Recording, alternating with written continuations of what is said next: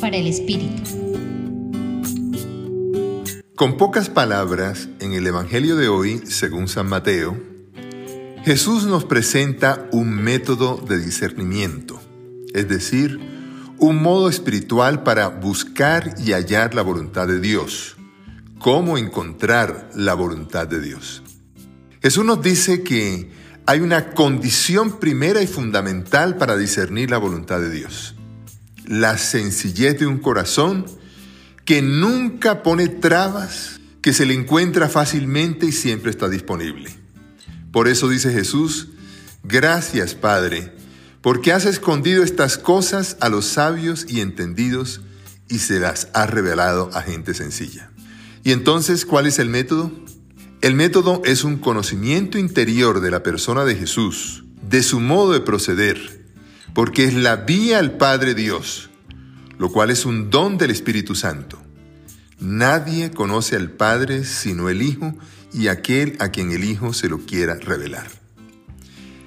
Este es un método que Jesús ofrece a todos. Por eso dice, vengan a mí todos los que quieran experimentar un camino seguro que les alivie sus vidas.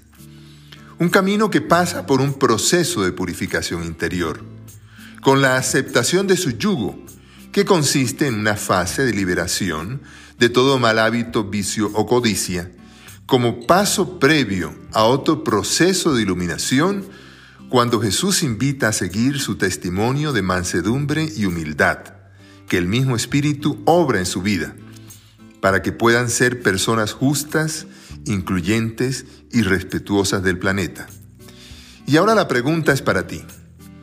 Con la ayuda del Espíritu, ¿has comprendido que el método para encontrar descanso en Dios Padre consiste en limpiar el corazón e identificarse con la sencillez, la humildad y la mansedumbre de Jesús? Les acompañó el Padre Aurelio Castañeda del Centro Pastoral de la Javeriana.